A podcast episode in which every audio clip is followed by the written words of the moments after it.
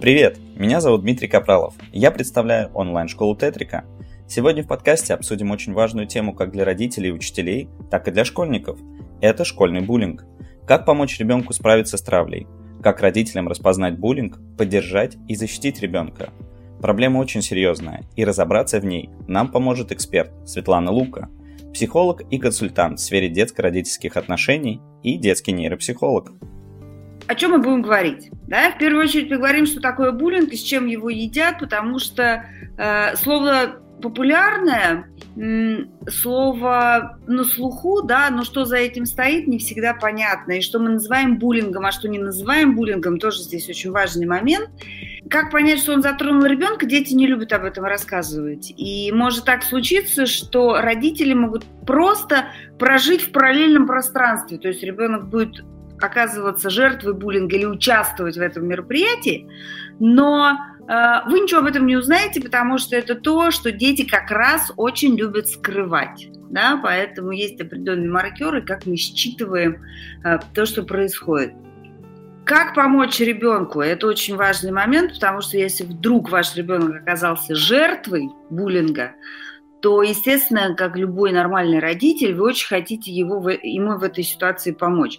Но, к сожалению, пугаясь сами, как родители, э, мы часто делаем не совсем правильные шаги в этом направлении, ребенок закрывается еще больше. И здесь очень важно нам разобраться, да, что делать, что не делать. Э, и как подготовить ребенка, который приходит в новый коллектив или имеет уже проблемы в коллективе, э, к нормальному общению, да, чтобы он не оказался жертвой буллинга.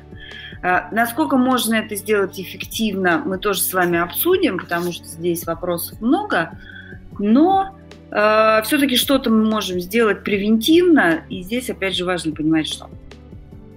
Итак, поехали. Признаки и особенности буллинга. В переводе с английского буллинг это травля. Это когда есть один в качестве жертвы, которые подвергаются нападкам со стороны либо одного человека, либо нескольких человек, либо большой группы человек, неважно. Но смысл в том, что всегда есть одна жертва, да, э, по отношению к которой есть определенные действия, которые мы называем насилием, потому что все-таки в основе буллинга, как ни крути, лежит насилие. Какие еще есть роли вот в этом всем мероприятии? Если мы будем на это смотреть э, совсем профессионально, то помимо жертвы и преследователя, да, основных фигур этого конфликта, есть еще э, другие участники. Это сторонники жертвы, это сторонники э, преследователя и те, которые держат нейтралитет.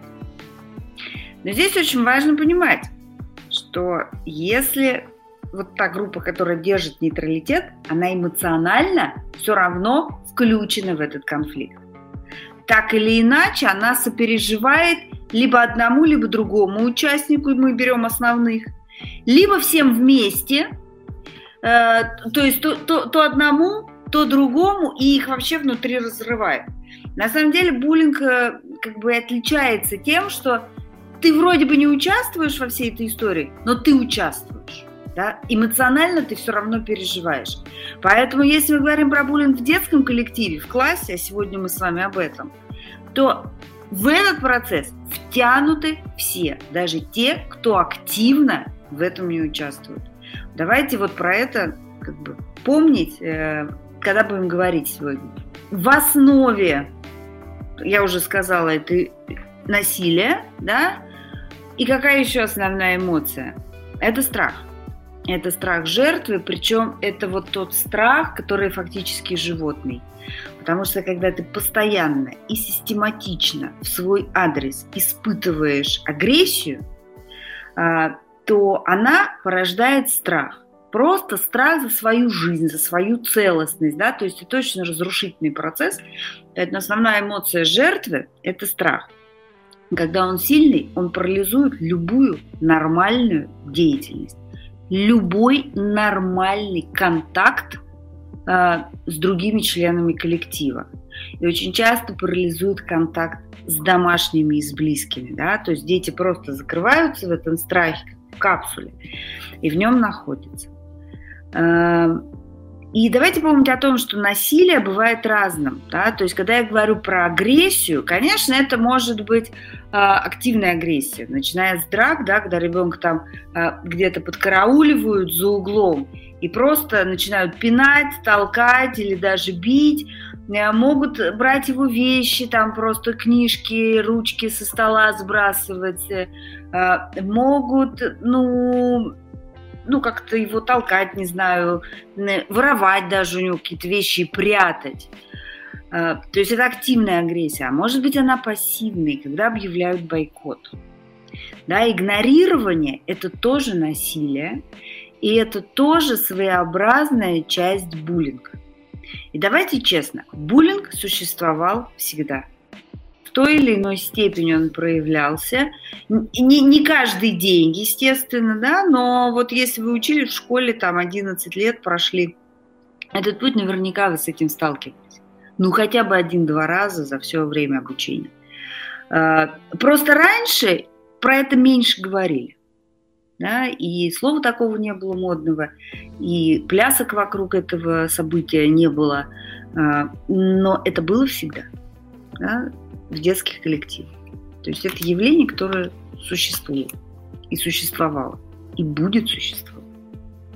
Также бойкот – это тоже часть насилия, и не надо его игнорировать или считать, что это что-то принципиально другое. Нет, механизм при пассивной агрессии, при игнорировании, при бойкоте абсолютно тот же самый. Как понять, что ребенок подвергается травле? Да? Ну, первое самое очевидное, ребенок не хочет идти в школу. И придумывает разные отговорки. В зависимости от того, какие у вас отношения, либо он вам честно говорит, что ему не хочется, там плохо, скучно, дети неинтересные или дети плохие и так далее. Либо он начинает себя искать какие-то болячки, либо симулировать болезнь и так далее. То есть навязчивое нежелание идти в школу для вас, э, не, вас не должно раздражать, да, что типа, ах, вот ты лентяй, тебе лишь ничего не делать, в телефоне сидеть, да. То есть э, одна из мыслей, которая должна возникнуть, что там что-то не так в этой школе и нужно прощупать ситуацию. Да? То есть если ребенок вдруг навязчиво не хочет идти в школу, нужно посмотреть, а что в школе не так. Да, и, и вполне может оказаться, что там есть ситуация, когда ребенка преследуют. А, когда ребенок говорит, что у него нет друзей в этом коллективе, что вот все не такие дети, он не может найти единомышленников, ему со всеми не так, а, или детям с ним не так, неважно. Ну, вот э, когда вы понимаете, что там вообще нет нормальных дружеских контактов с другими детьми. Э, это повышает риск ребенка на то, чтобы стать жертвой буллинга. И поэтому опять, это то для вас та, инфор, та информация, которую, э, то есть вы просто начинаете отслеживать, что там происходит, задавать вопросы ему, другим родителям, учителям там, и так далее. Да, когда ребенок говорит, что все в школе дураки, ну, практически то же самое, да, но причем вот есть дети, которые навязчивы, да, я самый умный, они все идиоты, они все дураки, вот у кого есть подростки, да, вот именно в, таком, в такой вот редакции э, подобные вещи могут звучать. Да? Еще один значок, что может быть что-то не то. Если ребенок все время грустный, замкнутый и вообще не хочет вам рассказывать, что было в школе, ни о чем, да? Не о том, что было на уроках, не о том, как с ребятами. То есть вы чувствуете, что он что-то скрывает, но при этом не можете вывести его на беседу, э, причем скрывает тотально. Да? Еще один значок. Если вы видите, что ребенок резко сваливается по учебе, да, на, на фоне того, что он не хочет идти в школу, он еще и проваливается по учебе. Э, еще один знак, что может быть коллективе в детском что-то не так. Ну и депрессия. На самом деле, знаете, когда некуда бежать, когда ты вынужден ходить в школу, и ты знаешь, что тебя там будут травить, и ты боишься днем и ночью того, что будет происходить в школе, да, и тебе страшно там и страшно дома, то вот эти вот состояния очень часто вызывают депрессию детей. Да? Депрессия – это вот апатичное состояние, это не просто плохое настроение, да? а это вот тот, та ситуация, когда ничего не хочу. Вот эти вот вещи, вдруг, опять же, если они происходят, а, для вас это тоже должен быть сигнал. Как говорить с ребенком о буллинге? Самом начале я говорила, что дети не любят об этом говорить. А, они не любят об этом говорить, потому что им страшно. Они не любят говорить, потому что они боятся, что родители их будут обвинять а, в том, что с ними произошло. Потому что, как ни странно, жертва буллинга часто испытывает стыд. Да? И ребенок не хочет признаваться родителям в своей слабости, э, в том, что он попал в такую вот ситуацию. Э, он не хочет, чтобы родители про него плохо думали и так далее. То есть он боится, что не получит поддержки. Там, может, могут, там миллион разных причин, очень зависит от той обстановки, которая у вас в семье. Э, поэтому а, поэтому они не любят про это говорить. И даже если вы впрямую можете спро- спросить, тебя что, в школе травят? Тебя что там, ты жертва буллинга? Они могут не пойти на разговор вот в этой вот ситуации. Да? Поэтому иногда лучше узнать о том, что что-то не так, из сторонних источников. А, то есть пойти в школу и выяснить это у учителя, у директора, у других родителей даже. Но очень часто об этом узнают вот не из уст ребенка, а именно со стороны. Как мы говорим с ребенком? Первое, что мы до него доносим, что нет ни в чем его вины, да, то, что он попал в эту ситуацию, он вообще не виноват. Это не потому, что он не умеет общаться, потому что он что-то не так сделал, потому что он заносчивый, потому что он провоцирует детей и так далее, и так далее. Запросто может быть, что он именно такой и есть. Но когда мы говорим с ним о том, что происходит, мы всегда э, говорим о том, что его вины в этом нет. Именно в силу того, что ситуация очень жесткая, и она психологически для жертвы да, да, в принципе, для всех участников, по большому счету, она очень травматичная. Травматичная именно вот с точки зрения психологической. Да? То есть это очень серьезное испытание для личности, для целостности личностной. Поэтому дома мы никогда не говорим, что ребенок виноват. Мы задаем вопросы, мы спрашиваем, что он чувствует, пытаемся понять, что он чувствует – какие бы чувства он не испытывал, а нормально, если он испытывает страх, а нормально, если он испытывает гнев, который не может выразить на этих детей, да, потому что он их боится, да? Нормально, что он испытывает раздражение. Ну, короче, там может быть большой спектр негативных эмоций. Позитивных нет, да? То есть весь этот негатив, которым делится ребенок, мы его должны принять, да, выслушать э, то, чем он готов поделиться и чем он делится, и принять, и показать, что мы его понимаем. Да? Там, где мы его не понимаем, спросить. Но ни в коем случае не обесценивать эти эмоции. Да? Типа, а, все пройдет, перемелится, все будет хорошо. Переключись на что-нибудь, пойди погуляй. Э, пойди посмотри кино, сядь за уроки в конце концов, что ты там в своем гаджете торчишь все время. Это не вариант. Этим вы только его замыкаете вот в эту капсулу, фактически э, не давая ему возможности высказаться и поделиться тем, что происходит. Да? То есть, если ребенок жертва, родители полное принятие. И это очень важно, потому что хотя бы дома он должен иметь возможность поделиться тем, что с ним происходит разговариваем, называя вещи своими именами.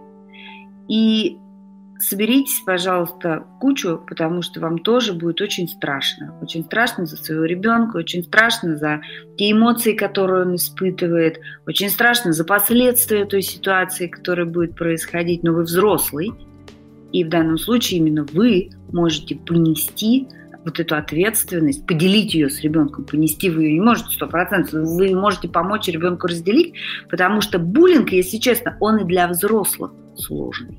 Как взрослые, э, они тоже попадают в ситуацию буллинга, да, это в любом рабочем коллективе можно оказаться вот в такой ситуации. И это взрослому тяжело. А что говорить про детей? Да?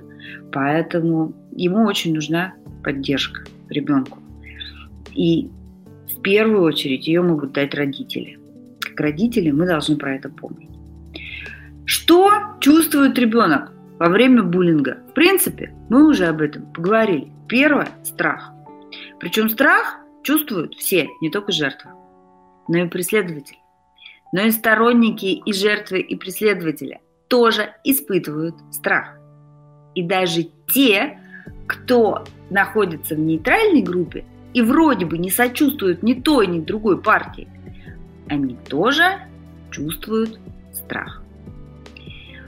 Страх – это основная эмоция, которая находится внутри коллектива, где происходит буллинг. Внутри страх. Да, еще есть агрессия. Агрессия тоже и со стороны преследователя, там она активная, да? И на самом деле агрессии очень много у жертвы. Ей страшно, но она очень хочет дать сдачи, защитить там всех на самом деле поубивать.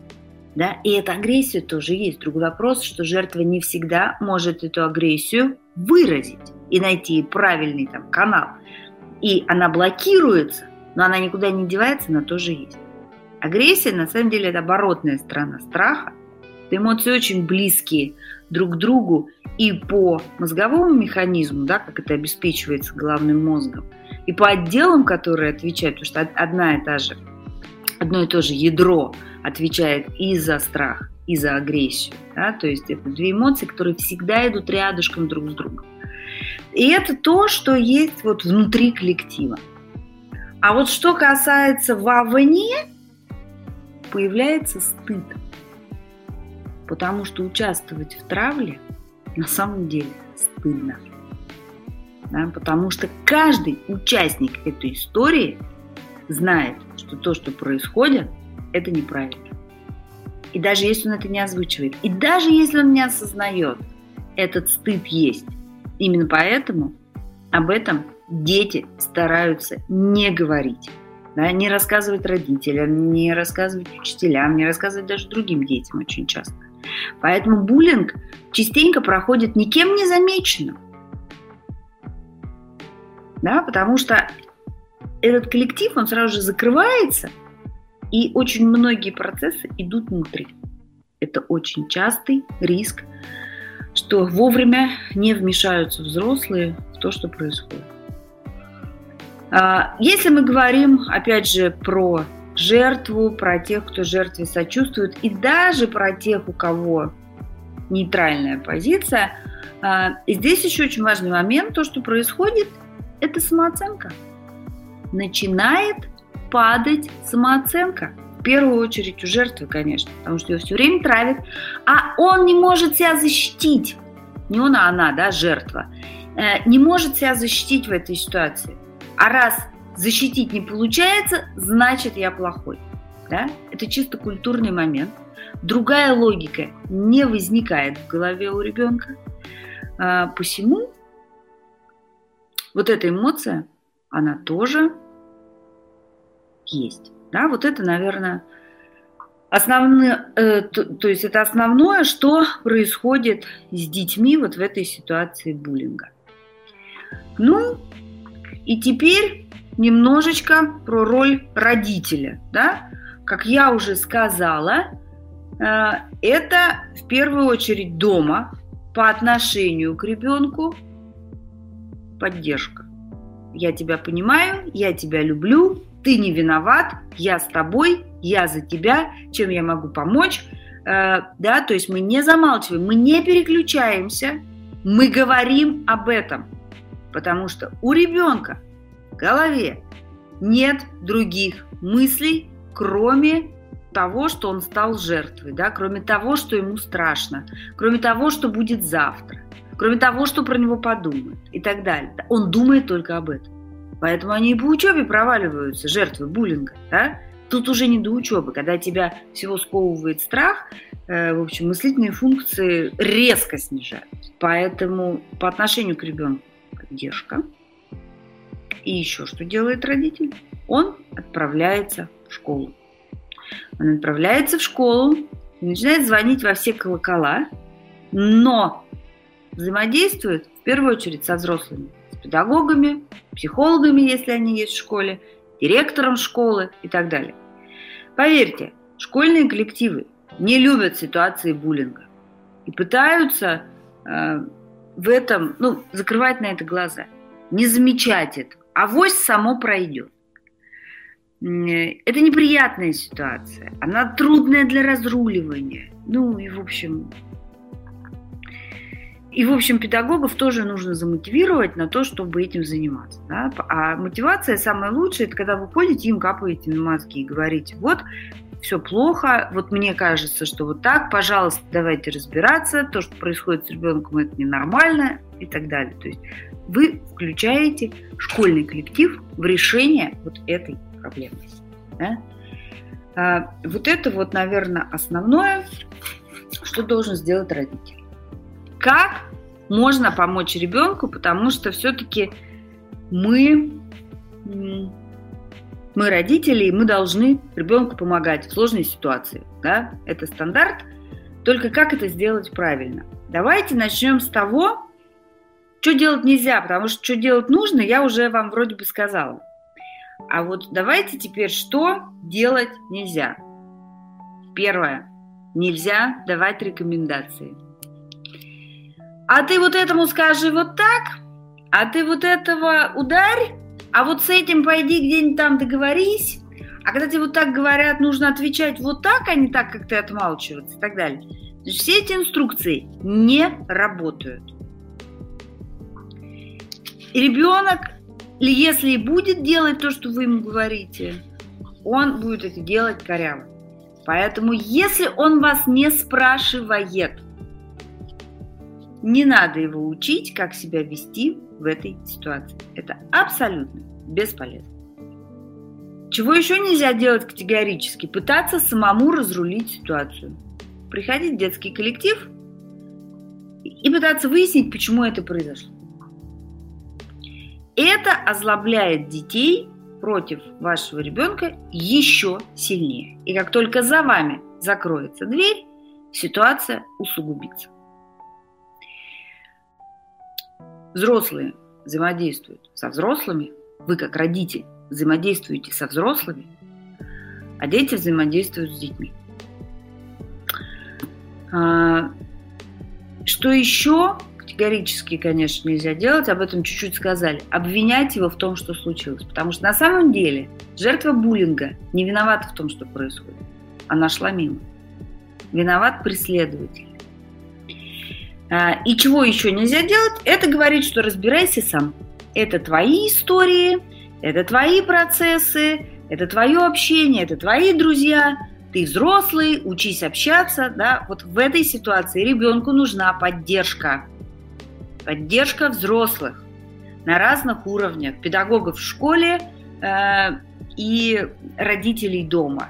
Поэтому бросать его в этой ситуации тоже неправильно для того, чтобы вы понимали, э, почему вам нужно, значит, стучаться к педагогам, к психологам в школе и так далее, то есть почему это их вопрос, э, что, что происходит в школе, да, что, что, что будут делать взрослые для того, чтобы эту ситуацию остановить. Вы как родитель Э, не можете этого сделать. Э, Все, что можете, вы это включить педагогов. Еще, в принципе, вы можете пообщаться с другими родителями, рассказать, что происходит с вашим ребенком, но это какой-то очень хитрый, длинный путь э, с непонятной эффективностью. Вот положа руку на сердце, просто так по-свойски вам говорю, что это вот так. Лучше, если вы сразу же пойдете к педагогам. Что они будут делать? Взрослые посадят детей в круг. И в безопасной обстановке, психологически безопасной обстановке, заставят э, детей разговаривать друг с другом. Как правило, эта ситуация происходит под контролем взрослого или нескольких взрослых, даже если класс большой. То есть, э, если это психологи, прекрасно, но и педагоги, в принципе, тоже знают, как это делается. Педагоги могут выбрать путь вначале поговорить с каждым по отдельности, для того, чтобы разобраться в ситуации, да, и понять, кому, как, узнать какие-то детали того, что происходит. А потом посадить все равно на каком-то этапе коллектив соберется вместе. И каждому будет дана возможность рассказать о своих чувствах, о том, как они переживают то, что происходит, да, и посмотреть в глаза друг другу. Ни один аффилированный взрослый, аффилированный в данном случае, это состоящий ну, в близких родственных отношениях с ребенком, с любым ребенком из этого коллектива, да, не может провести а, такую встречу. Да, то есть это должен быть человек со стороны. И этот человек педагог, психолог, неважно, сотрудник школьного коллектива, взрослый. Именно в результате вот этой встречи, когда жертва расскажет о своем страхе, о своей злости, о том, что он испытывает, когда преследователь его услышит и расскажет, что он чувствует, взрослый заставит детей говорить именно об эмоциях. Не находиться на уровне претензий, которые они предъявляют друг другу. А ты вот здесь не туда посмотрел, а ты не так одет, а почему ты вот такой, а я другой – это не тот уровень, это как раз уровень, на котором происходит насилие. А детей переведут на другой уровень. И вот тогда, когда дети перейдут на другой уровень и начнут друг другу рассказывать, что они чувствуют, да, вот тогда и, и происходит разрешение ситуации. И делают это взрослые.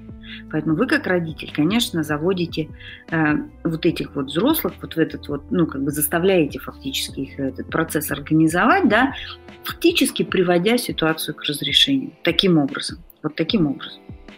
Что делать, если ваш ребенок сам участвует на стороне обидчика, и вам это крайне неприятно по разным причинам? Может быть, вы в школе были жертвой буллинга, вы знаете, что это такое, и вам крайне некомфортно понимать, что ребенок там в другой э, находится реальности, да? Неважно. Но вы можете с ним поговорить. Опять же, поговорить на уровне эмоций. Рассказать, что чувствует жертва. И если вдруг у вас есть такой опыт, даже, может быть, не ваш личный, а там ваших друзей, ваших знакомых, детей ваших друзей и так далее. Расскажите, что этот другой ребенок чувствовал и как он потом жил после этой ситуации. А если у вас есть собственный опыт, совсем прекрасно. Да, только ничего не сочиняйте. Если есть, говорите честно. Если нет, значит нет.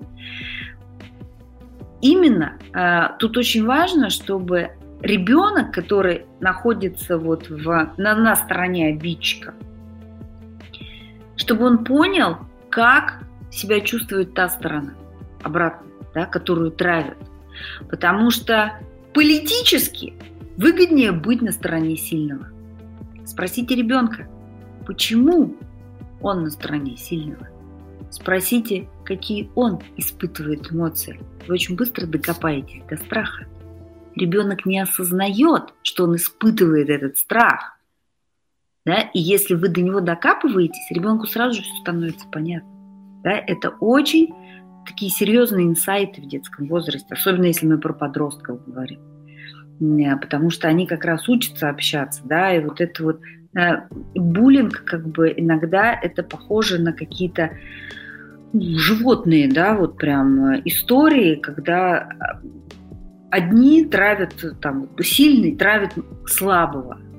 Но у животных это борьба за власть, а в детском коллективе, помимо борьбы за власть, э, это может быть, включаются другие да, механизмы, очень сложные. Но страх правит всем. И если ваш ребенок осознает, что всем правит страх, и им в частности, и тем, кто преследует эту жертву, понимая это, ему будет намного проще в этом коллективе э, занимать свою позицию, разговаривать там с детьми и так далее. А, можно ли предупредить буллинг? А, у меня большой вопрос. У меня большой вопрос. Можно защитить своего ребенка от того, чтобы он не был преследователем? Вот это в вашей власти, да? Любить, уважать, признавать, э, видеть его элементарно, да, именно его, вашего настоящего ребенка, а не свои от него ожидания. Ну, это длинная, сложная тема, это вообще, можно сказать, моя специализация. Я про это все время говорю, э, везде, э, программы про это составляю, даже книжку написала. Вот, так что, это длинно, это многогранно, это то, что может каждый. Э, то есть от этого вы можете защитить. Защитить его от того, чтобы он не стал жертвой буллинга, предупредить гарантированно вы не можете. Мы не всесильны. Но все-таки, да, что важно? Важно, чтобы у вас был контакт, чтобы ребенок вам разговаривал. Вот как написали, написала нам слушательница, да, что у ребенка в пятом классе такая ситуация случилась, он мне все рассказал. Вот это классно, если ребенок может прийти и вам все рассказать. Или не все, но в принципе, если вы от ребенка об этом узнаете, да, то вы сразу же обуваетесь, бежите в школу. И этот буллинг можно как бы остановить в самом начале. Это намного проще, чем если ситуация заходит уже совсем далеко. Да? Потому что чем э, глубже дети погружаются в эту ситуацию, тем страшнее становится. Детям и взрослым, и, в принципе, ситуация все сложнее и сложнее поддается контролю стороны взрослых, разрешению и так далее. Да? То есть, если мы это ловим в самом-самом начале – все намного проще решается. Иногда даже не нужно эту встречу организовывать, достаточно поговорить с каждым ребенком отдельно, и все это в общем, заканчивается. То есть это малый кровь. Да?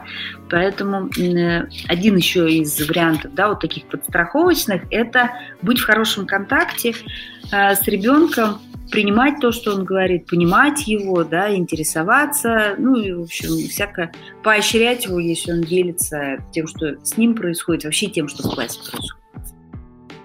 Ну, как помочь ребенку, например, если он идет в новый коллектив, когда по большому счету э, есть риск этого буллинга в первую очередь, когда ребенок приходит в новый, э, в новый коллектив для него, а коллектив уже сложившийся, да, то есть проблем новеньких. Очень часто бывает, да, и стать жертвой буллинга, будучи новеньким, намного проще, чем участь с этими детьми уже много-много лет.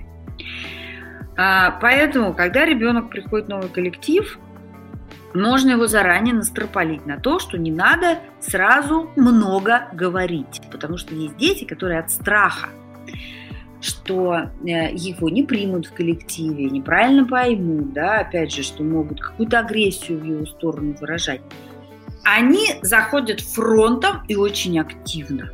Да, то есть они много разговаривают, они могут там к другим детям очень активно подходить, знакомиться и так далее, да, то есть вот этот вот страх, он как бы переворачивается и э, дает вот такое вот поведение, да, очень активное. Конечно, если приходит новенький и настолько активно себя ведет, и если он где-то в чем-то не соответствует той культуре, которая принята вот в этом детском коллективе, могут быть проблемы. Поэтому э, давайте научим детей вначале слушать других, да, первую неделю присматриваться, отвечать на вопросы и вот свою активность чуть-чуть подумерить, как бы страшно не было. Так, пришел вопрос, дайте посмотрю.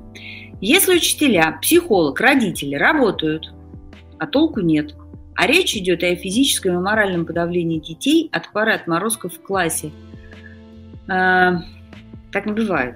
Вот, вот совсем так не бывает, да, значит, не дорабатывают учителя, психологи, не дорабатывает директор школы, потому что психолог может не все, учителя должны детей учить, а не разбираться с этими конфликтами, они это прекрасно знают, далеко не всегда включают стопроцентно, значит, идите через голову. Да, идите все вместе к директору, если там пара отморозков и детей, которые эти отморозки подавляют несколько, значит, собирайтесь коллективом хотя бы в пять человек, идете к директору, требуете, чтобы там, не знаю, педсовет собрали и так далее. Не слышит директор, ну, жалуйтесь в вышестоящей организации. Но вот если все совсем так плохо, и они не знают, Бывает такое, что педагогический коллектив не знает, что с этими детьми делать. Но бывают неуправляемые дети. А, и действительно они из сложных семей идут. И апеллировать к родителям этих детей вообще бесполезно. Здесь нужно включать жесткие ограничители, нифига не гуманные, простите за французский, да, а, по отношению к поведению этих детей. Но есть такие э, методы жесткие, и в педагогике они тоже есть. Да? Поэтому идите выше. Ну и как это не смешно, да, а, юмор – это та черта поведения, да, та особенность поведения, которая отпугивает любого насильника. Да? Что делает юмор? Он обесценивает. Он обесценивает любое агрессивное действие в твой, твой адрес. Ты юмор выстраивает стену через которую страх не может пробиться. И никакому преследователю не интересно, когда над ним будут посмеиваться со стороны жертвы, да? Даже если жертве будет больно, а она в ответ будет посмеиваться, это уже не так. Потому что преследователю очень важно чувствовать страх э, жертвы. А если он этого страха не чувствует, а юмор его скрывает, то ситуация теряет свою ценность. И преследование автоматически останавливается. Ну, все в жизни, конечно, не так чудесно, как я вам рассказываю, да, это самые общие вещи. Есть нюансы, есть проблемы, и не всегда так получается, но в большинстве случаев это срабатывает. Давайте про это тоже помнить. Э, я рассказала все, что я хотела. Да, Светлана, большое вам спасибо, было очень интересно. Хотел бы завершить финальным вопросом.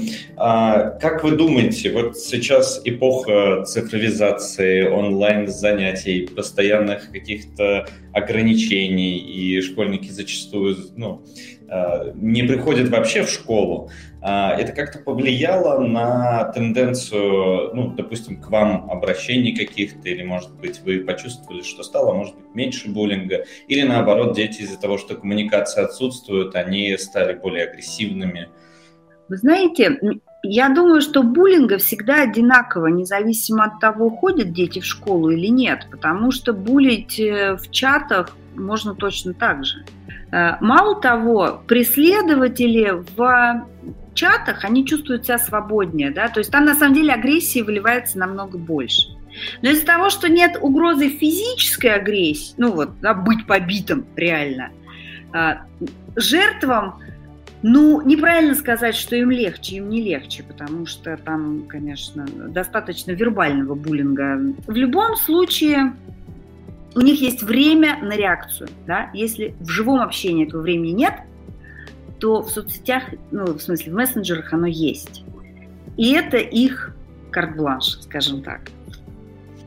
Большое спасибо за ответ и большое спасибо за нашу лекцию. Нам очень-очень приятно с вами работать, поэтому будем ждать вас у нас в гости еще. Вам спасибо. Онлайн-школа Тетрика. Занимайтесь с опытными репетиторами на удобной онлайн-платформе. Первый урок бесплатно.